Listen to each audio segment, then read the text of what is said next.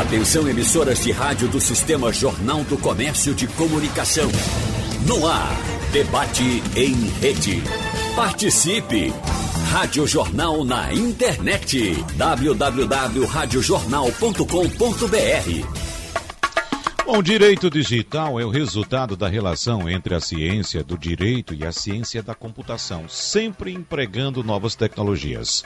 Trata-se do conjunto de normas, aplicações, conhecimentos e relações jurídicas oriundas do universo digital. Essa nova ramificação jurídica corresponde ao conjunto de normas que visam tutelar as relações humanas e as violações comportamentais em ambientes digitais. Isto é, se com o uso da tecnologia as pessoas enviam e recebem informações, realizam negócios, emitem opiniões, devem existir regras e princípios que orientem a conduta desse meio. Tais diretrizes, em grande parte, são adaptações de leis antigas a uma realidade que não foi pensada por seus idealizadores. Por exemplo, o Código Penal de 1940 prevê o crime de estelionato que atualmente pode ser praticado por uma pessoa que nem sequer está no território nacional, graças à internet. Em um mundo cada vez mais conectado, problematizar o direito digital é uma necessidade não apenas para advogados, mas também para empreendedores e gestores, especialmente em grandes empresas. Por isso, nós vamos conversar no debate de hoje com especialistas nesse assunto, como por exemplo o diretor do Instituto de Pesquisas em Direito e Tecnologia do Recife, André Fernandes. Seja bem-vindo, André. Tudo bem? Bom dia, Wagner. Bom dia, Pedro, Manuela. E bom dia ao nosso ouvinte. É, tudo tranquilo, mas no mundo do direito da tecnologia, tudo muito agitado, como sempre. Né? A gente tem sempre muitas notícias todo dia. Exatamente. E a gente recebe também a advogada sócia do escritório DMV Advogados, pós-graduanda em Direito Digital pela Universidade Estadual do Rio de Janeiro e também faz parte da Comissão de Direito da Tecnologia da Informação e da Subcomissão de Privacidade e Proteção de Dados da OAB de Pernambuco, Manuela Vasconcelos. Seja bem-vinda, doutora Manuela. Tudo bem com a senhora? Tudo bem, Wagner. Por aqui, tudo tranquilo. Como o André falou, todo dia é uma correria, né? Sempre pois com é. coisas acontecendo. Mas vamos nessa. Sempre uma novidade, né? Bom, e a gente recebe também o advogado em direito digital e autor também da obra ALGPD comentada, artigo por artigo, da Lei Geral de Proteção de Dados, Pedro Silveira. Doutor Pedro, seja bem-vindo, tudo bem? Bom dia, Wagner, tudo bem? Bom dia a você, aos ouvintes da Rádio Jornal, nosso colega André, minha colega Manuela. Bom dia para todos. Para a gente perceber como a nossa vida está cada vez mais imersa no universo digital, estamos todos aqui de forma remota. É isso, inclusive, Dr. Pedro Silveira está nesse instante em Nova York. Então, permita abrir uma janelinha aqui para a gente olhar aí para os Estados Unidos, Pedro. Que, inclusive, a gente recebeu a informação essa semana que já todas as barreiras eh, sanitárias foram relaxadas aí em Nova York, porque o estado de Nova York, eu não sei se o estado ou a capital, Nova York, atingiu um índice de 70% de imunização dos habitantes, das pessoas que vivem aí nesse pedaço de mundo. E eu queria que, inicialmente, aproveitando, claro, a tecnologia, você trouxesse para a gente um retrato do que está acontecendo aí em Nova York. Inclusive, já estou vendo que você está ainda aí todo agasalhado, apesar de estarmos bem próximos do verão no hemisfério norte, né, Pedro? Pois é, Wagner. Hoje o dia começou um pouco frio, por isso que eu estou assim. Mas uhum. olha, a notícia aqui realmente é boa. É, feito você falou, 70% da população aqui da cidade. É, também não tenho certeza se a cidade ou o estado, mas é 70% da população ou do estado ou aqui de, de Nova York, capital, está vacinada e eles levantaram as barreiras, então o uso de máscara não é mais necessário em lugares públicos, é, nem em alguns lugares internos, academia, restaurante, não precisa mais. Então a situação realmente está muito tranquila por aqui. Essas regras valem para as pessoas que estão vacinadas, tá? E a vacinação aqui, eu posso falar porque eu mesmo me vacinei é, antes de ontem, está muito tranquila. É, basta você. Tem vários pontos de vacinação na cidade, basta você ir em algum e você tem a oportunidade de escolher a vacina que você quer tomar. Pfizer, Johnson Johnson, que é uma dose única preferida dos turistas.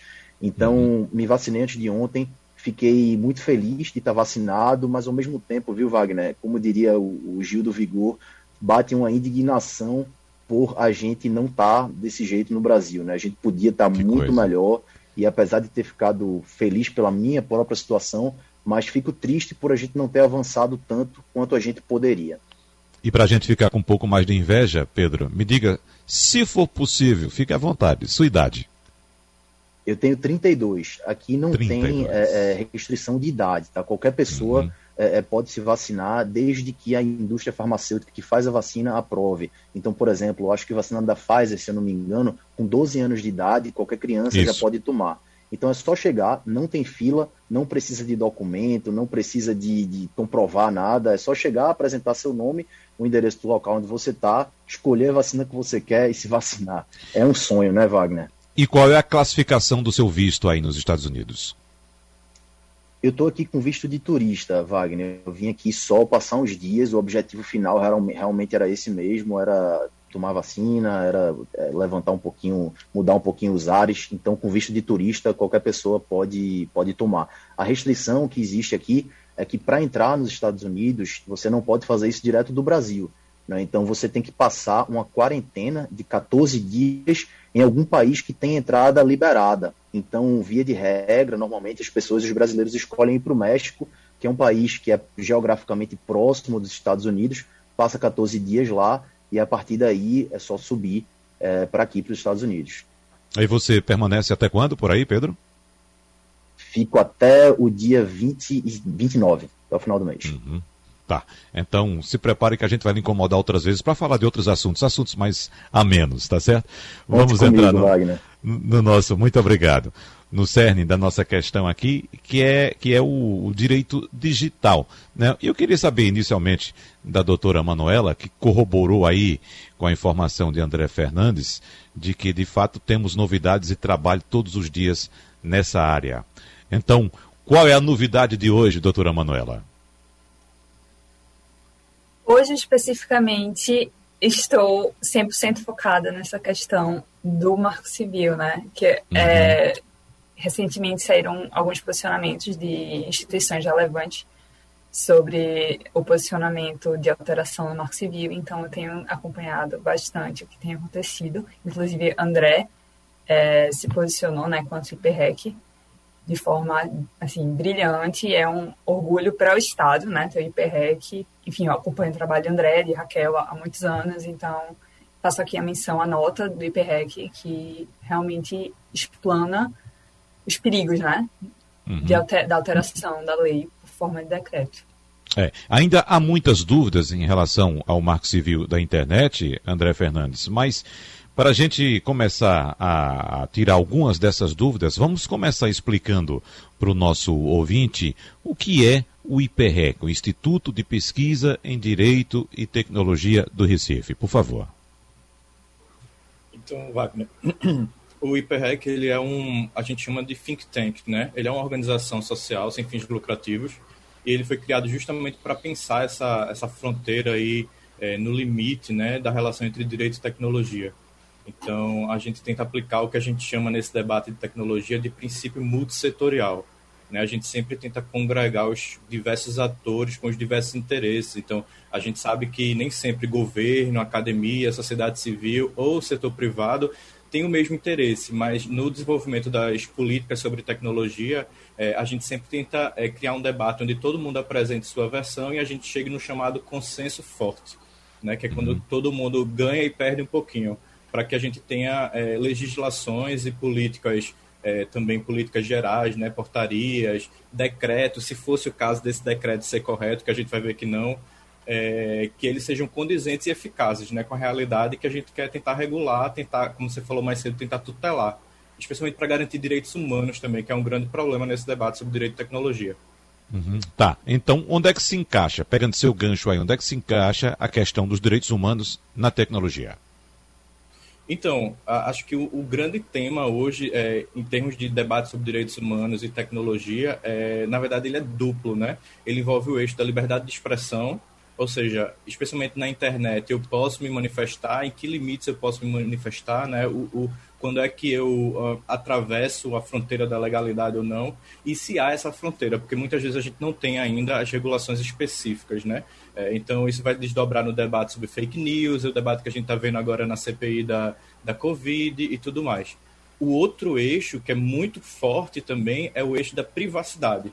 Né? A gente vive num mundo onde é, a coleta de dados ela virou um meio de negócio e essa coleta de dados ela é massiva pela, por vários aplicativos, várias plataformas que todo mundo usa no dia a dia, né? Então, é, Instagram, Facebook, Twitter, todos eles têm como modelo de negócio a coleta de dados e a oferta ou de anúncios ou de é, um serviço é, privilegiado né, e dedicado para o usuário.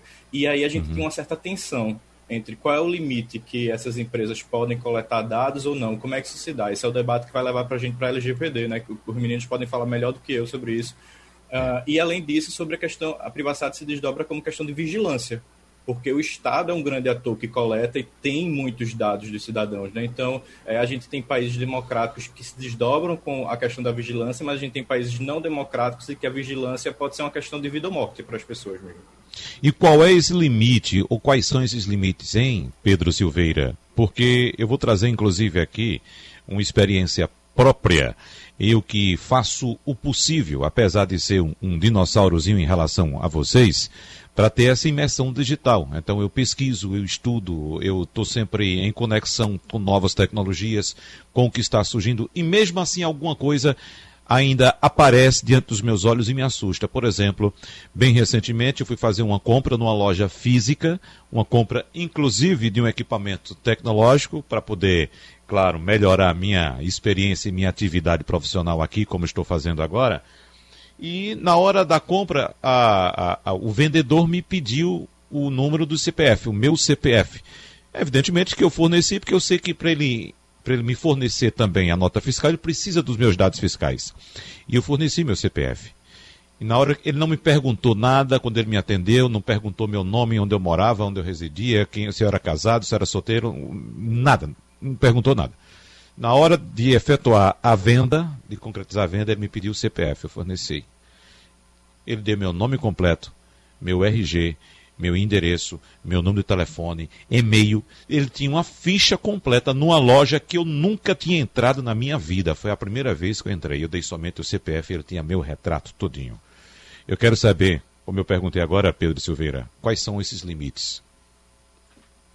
Wagner, o limite é o que diz a lei, tá? É o que diz a LGPD. Antes dessa lei entrar em vigor, uh, era uma terra sem lei. Então, assim, as pessoas faziam o que elas queriam com seus dados pessoais. As empresas vendiam, compartilhavam, é, enfim, usavam, elas, usavam seus dados da forma mais questionável possível.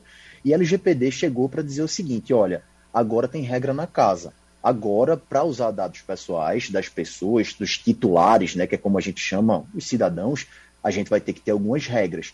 E existem alguns limites, Wagner, que são colocados na lei, mas eu diria que o principal deles é o seguinte: quando a gente coleta um dado, quando alguém pega um dado seu, seja essa pessoa que pegou seu CPF para fazer uma venda, seja alguém que quando você vai na, numa farmácia, você já deve ter ido, Wagner, os ouvintes aí da Rádio Jornal já devem ter ido numa farmácia comprar um remédio para dor de cabeça e já devem ter pedido lá o seu CPF, né? Então, aquilo ali, ele precisa ter uma finalidade.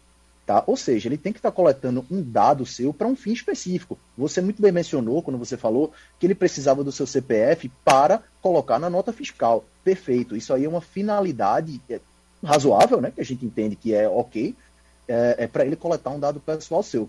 Ele certamente achou todas as suas outras informações, seu estado civil, seu nome completo e etc., porque provavelmente eu daria um chute aqui. Ele fez um cruzamento, o sistema dele cruzou com um dado que estava em outro lugar, em uma outra loja, ou ele pegou na internet, ou ele pegou em algum lugar. Talvez é, nosso colega André e nossa colega Manuela possam também é, ajudar nesse palpite. Mas certamente foi isso que aconteceu. Mas o limite, Wagner, é o que diz LGPD, tá?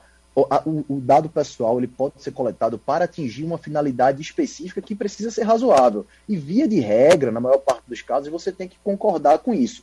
Ele não pode, por exemplo, pegar uma informação sua. Você deu seu CPF ali porque você precisa colocar numa nota fiscal e usar essa informação, por exemplo, para vender para uma empresa, para um banco de dados ou algo nesse sentido. Ele tem que respeitar a finalidade pela qual ele coletou aquela informação.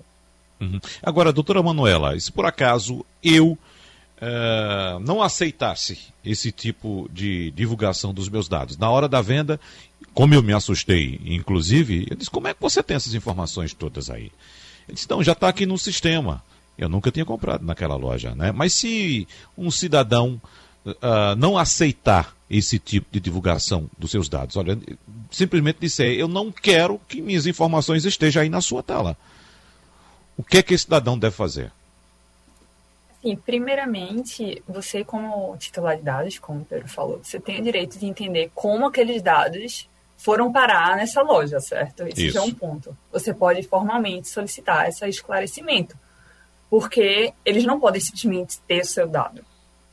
Ah, é muito importante que a gente entenda que o consentimento, como o Pedro falou, é uma base legal, que é o que a gente chama, que é a justificativa que as empresas usam para tratar o dado pessoal. Mas existe uma série de outras bases que a empresa pode utilizar, certo? Para tratar um dado pessoal. Isso tem que estar organizado dentro da empresa.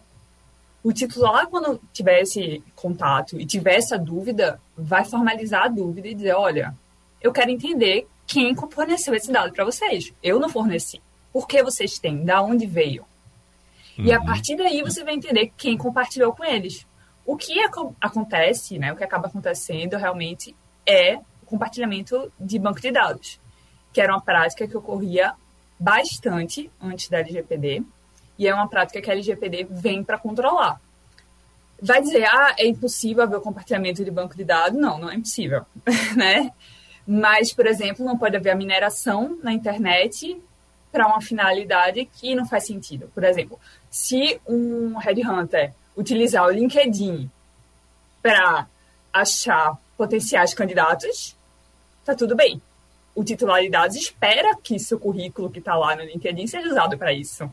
Vai chegar aquela mensagem: Oi, tudo bem? Seu currículo se adequa a uma vaga que eu tenho. Você quer fazer parte desse processo seletivo? Então, o titular de dados vai dizer: Tudo bem, eu tenho essa expectativa, né? Que existe essa mineração. É muito diferente de, das pessoas compartilharem bancos de dados na internet e simplesmente coletarem os dados lá e utilizarem nos seus próprios bancos. Por exemplo, o Alibaba é, ontem vazou, né, descobriram que vazou mais de um bilhão de dados da uhum. China. E é, é, isso que eu tô dizendo, o mundo digital não para. E aí começou o maior burburinho em cima disso. Porque, meu Deus, um bilhão de dados. Imagina a quantidade de bancos de dados ilegais, né? Estão sendo formados com essas informações, e são esses bancos de dados que acabam sendo disseminados e minerados para esses bancos que a gente não sabe com quem são compartilhados. Uhum. É, eu vou pedir somente para a gente é, tentar traduzir esses termos técnicos, né? por exemplo, mineração, né? que a gente é, conhece muito, por exemplo, mineração de moedas, moedas é, tipo Bitcoin, né? criptomoedas, melhor dizendo, uhum. né? onde há a utilização de mineração de Bitcoins, mas no, no caso de dados, como se dá essa mineração e o que é mineração, Manuela? Então, mineração nada mais é do que vasculhar a internet através desses dados, é coletar os dados de diversas fontes que estão na internet. Infelizmente, quando a gente fala assim digital, a gente acaba usando termos muito específicos. Inclusive, Isso. mineração de Bitcoin é um termo específico da área é. digital, né? Uhum. Mas a gente realmente precisa traduzir, porque um grande pilar da proteção de dados é a conscientização do titular. É fazer com que as pessoas entendam seus direitos, entender o que a gente está falando ali. Porque senão vira uma lei para inglês ver. Porque se o titular não tem controle do que está ali, de verdade, não tem. É o que a gente chama né, da autodeterminação informativa. Ou seja, se o titular não entende o controle que ele deve ter sobre seus dados e o que é que é feito com os dados, a lei fica vazia. Porque ela é feita para gerar esse controle, para gerar essa. É, é porque a gente chama. Vamos lá, vamos traduzir. Para trazer essa aplicabilidade da lei através do titular. O titular é que vai cobrar. A gente tem, obviamente, a NPD, que está formada já, já está funcionando, já está emitindo, inclusive, é, orientações, guias, mas ainda, infelizmente, está num processo inicial, né? Se a gente contar que tem o quê? Seis meses que a NPD está em funcionamento pleno, a gente ainda está muito recente.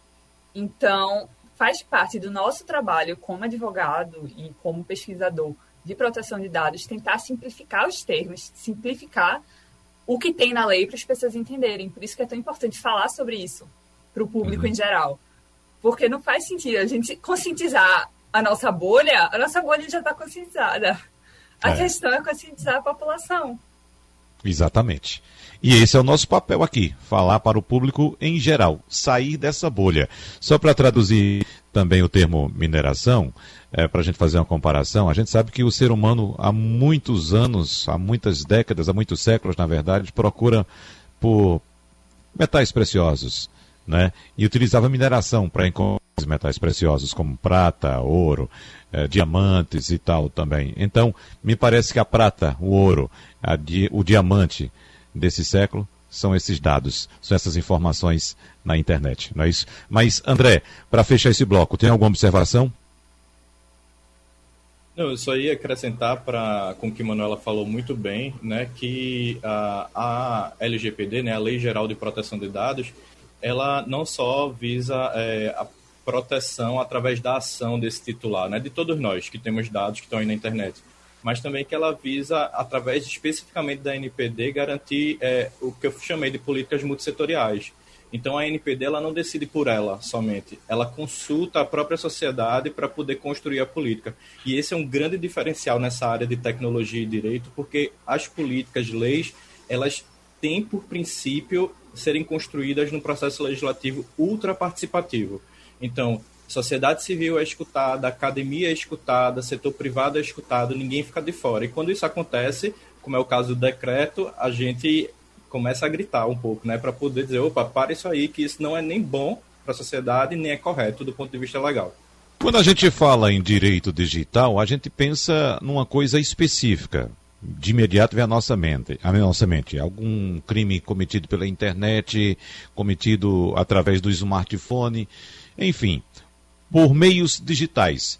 Mas nós temos outras linhas do direito, digamos, direitos mais populares, como por exemplo, o direito do consumidor, o direito do trabalho, o direito da família, que podem se inserir nesse universo digital. Então, doutor Pedro, como fazer a diferenciação de um para outro e quando de fato um desses direitos uh, populares, como por exemplo o direito da família, ele é tem alguma alguma violação a esse direito no universo digital. Como é que essa questão deve ser tratada? Wagner, quando a gente fala em direito digital, esse termo é meio que uma salada mista de coisas, tá? Sem Essa é dúvida. é uma a gente a gente criou esse termo direito digital que ele junta um pedacinho do direito aqui, um pedacinho do direito ali.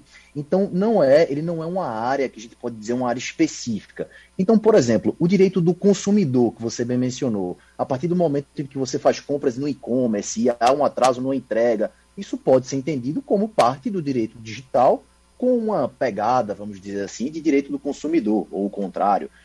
Então, uma, um, um, crime, por exemplo, que é cometido de forma virtual, a gente pode colocar esse assunto lá na, na, na, bagagem do direito digital. Inclusive, a gente tem uma delegacia específica, né, que é a Delegacia de Crimes Cibernéticos, que é capitaneada aí muito bem pelo Dr. Aronides Menezes, que cuida só desses crimes ocorridos em ambientes virtuais.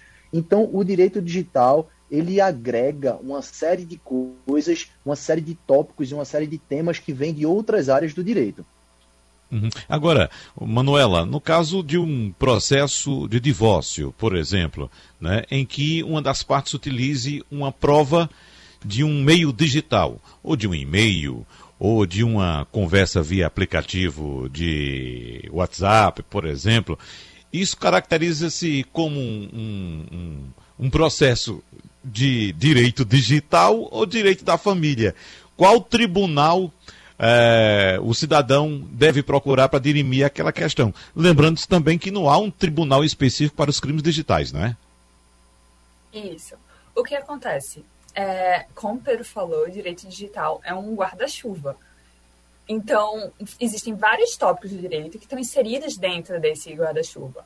Ou seja, existem aspectos do digital em família, existem aspectos do digital em consumidor, existem aspectos do digital em financeiro, enfim, existem vários aspectos. Então, você dizer que você é especialista em direito digital é uma coisa muito ampla. E mais especificamente nesse tópico que tu estás falando, é, o que deve ser feito? Uma vez que você tem a prova digital, você deve ir no cartório, registrar, fazer uma ata notorial. Isso é, é básico. Se isso vai ser questionado posteriormente no processo, é outra etapa. Mas o que deve ser feito em primeiro momento é você coleciona todas as evidências, e-mails, WhatsApps, printa tudo, tudo que você tiver. Leva lá no cartório, gera a ata notarial. Registra em ata. Porque você vai levar isso para o processo. E a partir daí, isso traz uma veracidade porque você está mostrando. Porque se isso vier a ser discutido, a falsidade ou não, é outra etapa, uhum. certo? Mas você já se resguardou, em primeiro lugar, com a veracidade do que você está falando.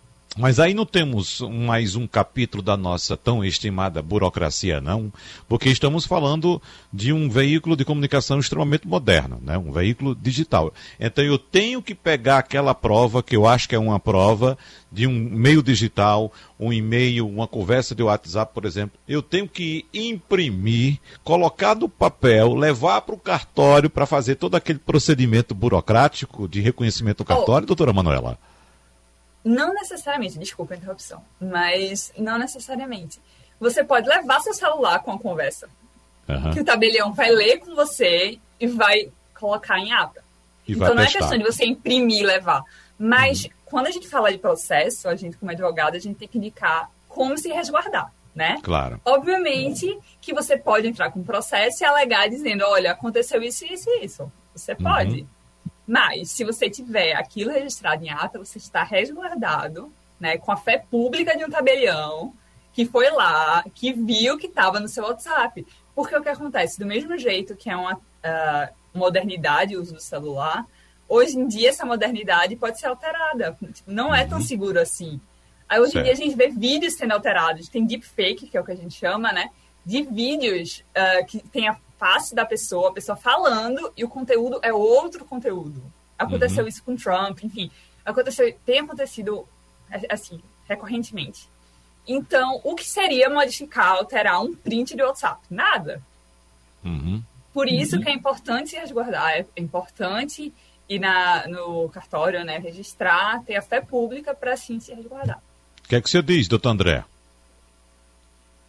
É, então, é, então, esse ponto final que a Manuela tocou é muito importante, né? Porque uh, o que o tabelião faz nessa chamada ata notarial é somente dizer que ele viu algo. E como ele tem fé pública, ele diz, então eu vi e isso é verdade. Só que uhum. essa verdade é a verdade do que ele viu e não da verdade do que as coisas são. Por exemplo, se a gente pensar no WhatsApp, é importante que o ouvinte saiba que o WhatsApp ele tem um modelo de segurança muito aprimorado em que fica veiculado diretamente a conta do usuário ao telefone dele. Então, por exemplo, muitas vezes a gente tem casos de fraude é, em que as pessoas querem colocar uma certa culpa no WhatsApp que nem pela legislação ele tem e nem pela técnica, a parte engenharia da coisa, né? Ele também teria por causa da questão da criptografia. Mas o teu perfil do WhatsApp ou um perfil qualquer, um perfil genérico, você pode alterar o nome e a foto fazendo-se passar por outra pessoa. Então, simulando uma conversa que nunca existiu. Então, essas questões são todas muito delicadas na, no direito digital, mas isso também é um tema que é delicado no direito de provas mesmo, né? A gente está o tempo todo é, no judiciário lidando com o que a gente chama de verossimilhança. Ou seja, a gente gosta de diferenciar verossimilhança de verdade. Verdade é aquilo que aconteceu, que as pessoas sofreram, sentiram num processo de divórcio, por exemplo, é a dor da separação, né? São os fatos, as agressões ou não, um divórcio que não é litigioso, né? Não tem agressão, mas o que acontece no processo é uma reconstrução dessa realidade, né? Então ele é, é. verossimilhante. Quem tem a maior verossimilhança leva. No processo basicamente é isso. O que a gente sabe, doutor Pedro, é que o direito passa ao longo dos anos, ao longo dos tempos, por alterações, né? Ele se adequa a, a, a realidade da sociedade, as mudanças da sociedade, as mudanças de costumes, inclusive. Mas e nesse universo digital, em que as coisas, como bem disseram André Fernandes e Manuela Vasconcelos, acontecem mudanças a cada minuto, você acorda cada dia com uma novidade. Como moldar uma legislação diante de tantas mudanças? Pois é, Wagner. É até difícil falar esse assunto aí depois do que Manuela e André colocaram, porque colocaram de forma brilhante. Mas é um desafio, né? É um desafio grande, o direito precisa se atualizar, o direito precisa acompanhar a modernidade e a tecnologia e tudo que está acontecendo no mundo. E esse assunto que os dois colegas acabaram de colocar é o exemplo máximo disso. Há pouco tempo atrás não existia uma prova através de print. Né? Você falar uma coisa, você ofender uma pessoa pelo WhatsApp, você vai fazer um, você vai dar um print naquilo ali e você vai mostrar aquilo na justiça. E Manuela muito bem colocou essa solução de fazer uma ata notarial, onde um, um tabelião vai confirmar que aquela informação é verdadeira, pelo menos em tese, né, André? E não uma montagem ou algo nesse sentido. Então, o direito vai ter que, é, vai ter que se adaptar, o direito vai ter que correr atrás, e isso muitas vezes, viu, Wagner, acaba cabendo a, aos profissionais que são um pouco mais jovens, que estão um pouco mais antenados com tecnologia, para que eles possam capitanear isso aí. Inclusive, é, é uma área de oportunidade grande para jovens advogados. Eu sei disso, que lá no OAB a gente faz parte da Comissão de Direito das Startups e a gente tem uma série de jovens advogados que estão muito conectados e vivendo muito de perto essa questão de tecnologia e as mudanças, e eles dão contribuições incríveis para o debate e para o crescimento do direito como um todo. Uhum. Agora, vamos falar também a questão de, de penalidades, porque é, o simples ato de você, o simples, vamos pormenorizar aqui, né, relativizar, melhor dizendo, o ato de você o, é, é, acessar um dispositivo de outra pessoa e ter ali informações que são privadas daquela pessoa, isso constitui um crime. E há penalidades também para esse tipo de crime, não é, doutora Manuela? Sim, é, de fato existem. O que acontece? É, no digital, é como é, Pedro falou, a gente sempre está regulamentando o que já aconteceu. A gente sempre está atrasado, a lei sempre está atrasada, infelizmente. Então, o que a gente tem feito hoje nessa questão de penalização? A gente observa a legislação e tenta trazer para o contexto do digital. Então, sim, existem penalidades para estelionato, existe é, penalidade para se perfazer por outra pessoa. Tudo isso está no nosso Código Penal, que vem sendo atualizado, obviamente, e não só no Código Penal, como em legislações específicas, porque se a gente for olhar é, a Lei Carolina Dickmann também traz penalidades voltadas para o âmbito digital, mas sempre estamos um pouco atrasados, infelizmente. Então a gente vem sempre tentando adequar o que já existe para a situação do digital. É uma situação difícil, né? Agora temos um, um caminho fértil para vocês que são estudiosos dessa área, né, André Fernandes? Sim, com certeza. É, eu aproveito para reiterar o que Pedro falou, né, um pouco antes, de que é uma área de muitas oportunidades, né? A gente tem um, é uma área de muito estudo, muito árdua, porque realmente se há uma área que é a tal da interdisciplinar, né, que você tem que saber muitas outras coisas além da sua área mesmo, é o direito de tecnologia. Uh, e o direito de tecnologia, então, demanda muito esse compromisso da gente com conhecimento científico, né? não é só uma mera opinião.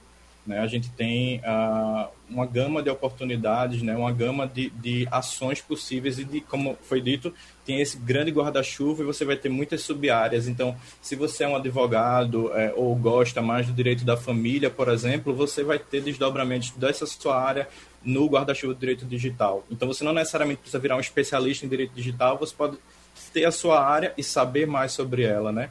É, eu uhum. só queria destacar aqui é, quanto à lei Carolina Dickmann, né, que você estava falando, Wagner, e Manuela também, uh, é uma lei muito específica, né? Manuela citou vários exemplos, estelionato, é, enfim, a gente tem é, vários crimes que já existiam e que eles passam a ser é, interpretados também no ambiente virtual. Afinal, o virtual o real não é uma dicotomia, né? não, é, não estão separados. É uma coisa só. Né? O virtual é uma grande lupa do mundo real.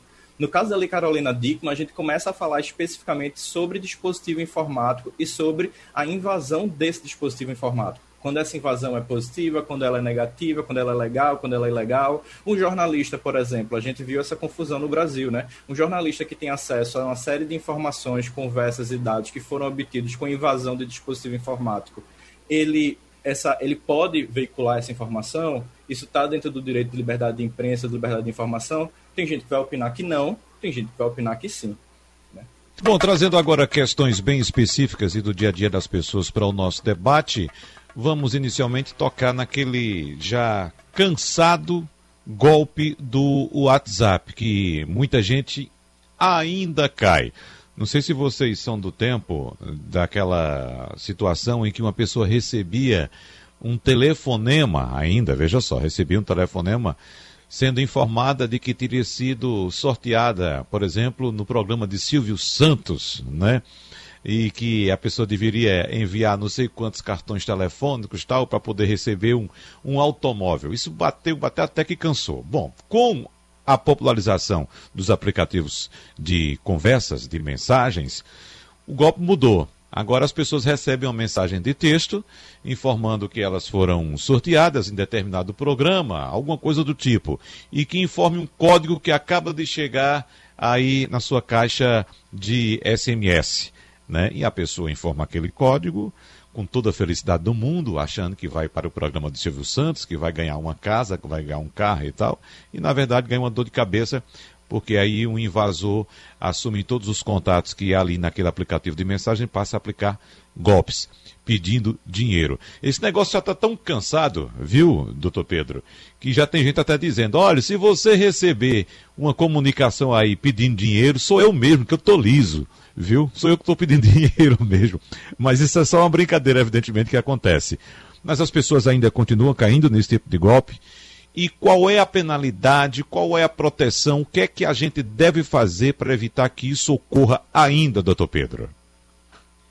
Pois é, Wagner, isso continua acontecendo e as pessoas continuam caindo, viu? Pois é. A gente sabe que a cada dia que passa, os criminosos, os bandidos, eles vão se refinando, né? E vão fazendo, vão usando estratégias cada vez mais inteligentes.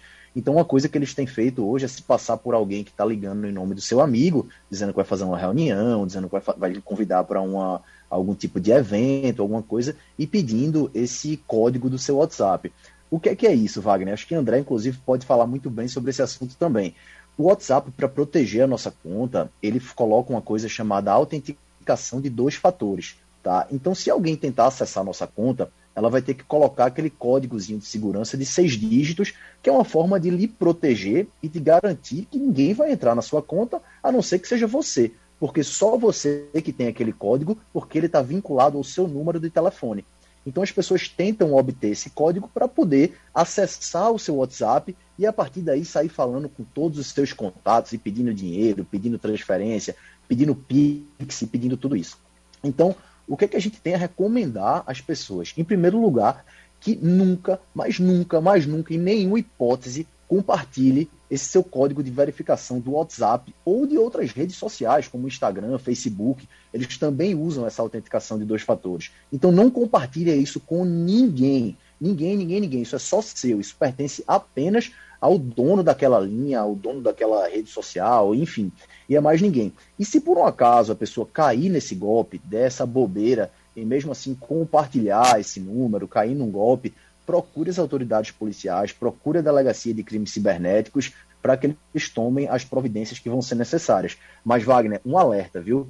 A pessoa, se for, por exemplo, uma conta de banco ou algo assim, a pessoa só vai ser ressarcido do prejuízo que ela teve se aquela instituição bancária tiver cometido um erro.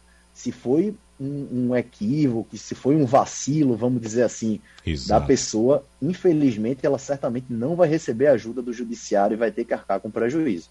Bem lembrado. Invasões, por exemplo, a, a, a sites ou sistemas de segurança de bancos, o banco é responsável, tem que ressarcir o cliente. Mas se por acaso o cliente fornece a senha da sua conta, o banco não tem nada a ver com isso. Muito bem lembrado, doutor Pedro. Agora, doutor André Fernandes foi citado. Fique à vontade, André. É, Wagner, eu acho que é muito importante. O Pedro falou muito bem sobre essa questão desse tema, né? A questão da autenticação em dois fatores. Ah, é uma série de protocolos técnicos de segurança que esses aplicativos têm. E aí o judiciário tá, ainda tem algumas decisões querendo usar a mesma lógica do banco para esses aplicativos, mas o Superior Tribunal de Justiça já tem um entendimento bem pacificado, é, que é justamente isso que Pedro falou, né? Diante dessa tecnologia, diante dessa engenharia específica né, desses aplicativos, dessas plataformas, uh, se o usuário não conseguir comprovar minimamente uma falha, né, se não houver essa discussão sobre a falha do serviço prestado, ele não, o, a empresa não vai ser responsabilizada. E aí eu queria pegar um gancho do que Pedro falou, que ele disse para você procurar o judiciário, procurar né, um advogado, enfim, procurar essa ajuda, esse auxílio. Mas também as próprias empresas, elas é, são acionadas, né, elas têm meios de a gente acionar lá no perfil do Facebook, do Instagram, de todos eles, para poder recuperar essa conta e noticiar o golpe que foi feito. E aí eu entro para não tomar muito tempo de vocês, nessa questão desse último decreto que a gente mencionou aqui a colar. Porque um dos pontos mais críticos desse decreto, dessa minuta né, que, tá, que o executivo do Brasil está tentando passar, é a ideia de que as empresas elas não vão poder realizar nenhum tipo de controle, a não ser que haja ordem judicial. E esse não é o, o comando do Marco Civil o Marco Civil diz que as empresas, elas teoricamente não respondem, mas se houver uma ordem judicial, elas serão responsabilizadas pelo não cumprimento da ordem. Né? Nesse caso, a empresa ela vai ser sempre irresponsável. Então, uhum. o que a gente tem visto hoje em dia no, no, debate sobre tecnologia é que todos os atores, como eu falei mais cedo, são chamados para poder assumir alguma responsabilidade. Porque as plataformas, por exemplo, ninguém imaginava há 10 anos atrás que elas teriam o tamanho que tem hoje. Né? A gente teve discussões recentes sobre a influência dessas plataformas em eleições do maior país do mundo, que é os Estados Unidos. Né? Então, essas plataformas passam a ser atores centrais e o direito, obviamente, como é esse processo né, de de atribuição de, de responsabilidade né, e também de direitos, ele vai distribuir direitos e deveres também para essas plataformas. Doutora Manuela, a senhora pode ficar à vontade para complementar o assunto, fazer alguma observação, mas eu só quero pontuar que enquanto vocês estão falando, no caso especificamente na fala de André Fernandes agora, eu acabei de receber aqui uma ligação no meu telefone de um número internacional. 0051, alguma coisa, evidentemente não anotei. Então, veja que não é somente o acesso a um smartphone, a um, um e-mail, alguma coisa. Sempre tem um call center em algum lugar do mundo com o meu número de telefone. Só para senhora, só para pontuar melhor a questão e para a senhora ficar à vontade também para comentar, inclusive essa questão de acesso a, a esse tipo de dado também. Está fechado seu microfone, por é, favor, abra, agora. É, hoje em dia a gente tem uma situação que não tem mais essa privacidade quanto às suas informações, né? Por isso que a gente bate tanto em privacidade, bate tanto em proteção de dados. Porque com certeza seu número tem algum banco de dados que está na China, que está armazenado nos Estados Unidos, que está armazenado em algum lugar, e daí acontece uma proliferação de compartilhamentos. Então fique tranquilo, que não é só seu número que recebe ligações de exterior aleatórias. Todos nós recebemos. É, quanto que o André falou, eu acho muito importante também a gente falar aqui que o Marco Civil da Internet foi, uma, é, foi um marco reconhecido internacionalmente pela multidisciplinariedade. Foi o que André, como falou no começo, sobre a importância de diversos setores. Quando a gente fala em internet, quando a gente fala em direito digital, a gente fala de uma coisa que interfere na vida das pessoas, então, a sociedade civil, ela precisa ser chamada para junto. Ela precisa tomar responsabilidade e atuar na edição dessas normas, entendeu? E a academia, enfim, os pesquisadores por tabela também. Então, o Marco Civil um, realmente é uma coisa reconhecida a forma da edição normativa, tá? É, e da mesma forma, é por isso que a gente critica a forma desse decreto que a gente falou mais cedo, né? Porque está vindo em forma de decreto, ou seja, é uma coisa do executivo, não está tendo acesso do, da população, não está tendo acesso da academia. É uma coisa que a gente vê questionamentos da própria Procuradoria-Geral dizendo como assim a gente está mudando a legislação por meio de um decreto? Porque o decreto está lá para regulamentar, no fim de tudo. O decreto vai olhar para a lei, vai olhar o que ela dá abertura para ser regulamentado e vai regulamentar. Ela não está lá para criar novas coisas. Para criar, existe a legislação. Se o presidente quisesse vir a criar alguma coisa, tem medida provisória para isso, se fosse o caminho que ele escolhesse. Ou é. entra pela legislação comum. Talvez até André, com a base mais constitucionalista que a minha, possa falar sobre isso. Mas é, tem que ter essa participação, porque uh, nós somos afetados diretamente.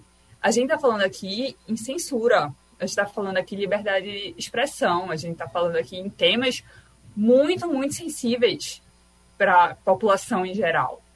E a gente está falando também em regulação de internet. Como assim a gente vai é, proibir e dificultar a tirada de comentários racistas, homofóbicos, enfim? Porque o que a, o decreto fala, ele fala o quê? A, a plataforma vai poder tirar? Vai, depois da, do requerimento judicial. Ou seja, vai ficar lá por quanto tempo até o, o judiciário se posicionar? Entendeu? Uhum. A gente tem um exemplo clássico da Microsoft que fez um AI, né, que é a inteligência artificial, no Twitter, que em 24 horas ela estava completamente enviesada. Por causa justamente dos comentários que ela foi aprendendo no Twitter, eles tiveram que tirar do ar, porque ela estava falando, fazendo referências a Hitler, assim, um grau absurdo. Uhum. Então é isso. A gente tem que analisar uma situação macro. Não dá para a gente falar só com a visão micro, entendeu? É, sem dúvida. Agora, doutor André, tem pouco tempo. Vamos pegar esse gancho para a gente é, da, fazer um resumo dessa questão da censura na internet. A gente vive um momento bastante difícil de muito acirramento, né, principalmente acirramento político, ideológico, uma coisa incrível. Estou falando só de Brasil, não. Estou falando do mundo também, até porque o presidente, o ex-presidente americano Donald Trump teve inclusive várias contas bloqueadas por causa de alguns posicionamentos. Como é que você avalia essa questão, aproveitando esse gancho da doutora Manuela? Então, Wagner, é, eu acho que é muito importante que o nosso ouvinte saiba que o direito de tecnologia ele chama todo cidadão a participar desse debate. Né? E aí esse tema da, da censura é um tema muito complexo, eu vou tentar falar muito rapidamente, mas você deu um ótimo exemplo, um estudo de caso, que é o que o ex-presidente Trump fazia lá nos Estados Unidos, né? com divulgação de desinformação em massa, né? com a, a, a o aumento né, do, do, acirramento do debate físico mesmo. Né? A gente teve aquela invasão do Capitólio que foi nitidamente é, ocasionada pelas ações né, de agitação dele.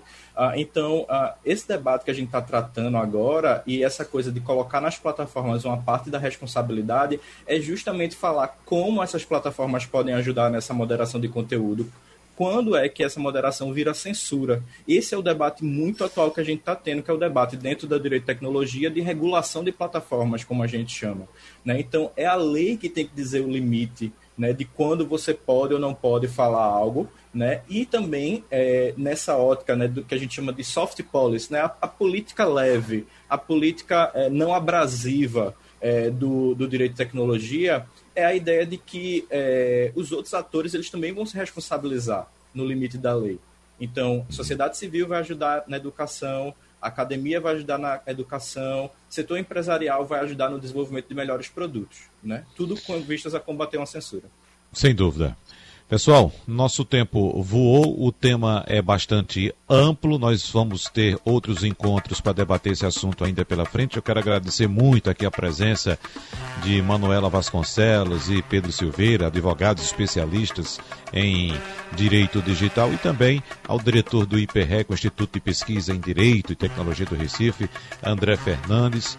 Muito obrigado mais uma vez pela presença de todos vocês. Como já disse, a gente tem outros encontros aí pela frente, porque o assunto, como vocês bem lembraram, não morre, todo dia tem atualização. Muito obrigado, então.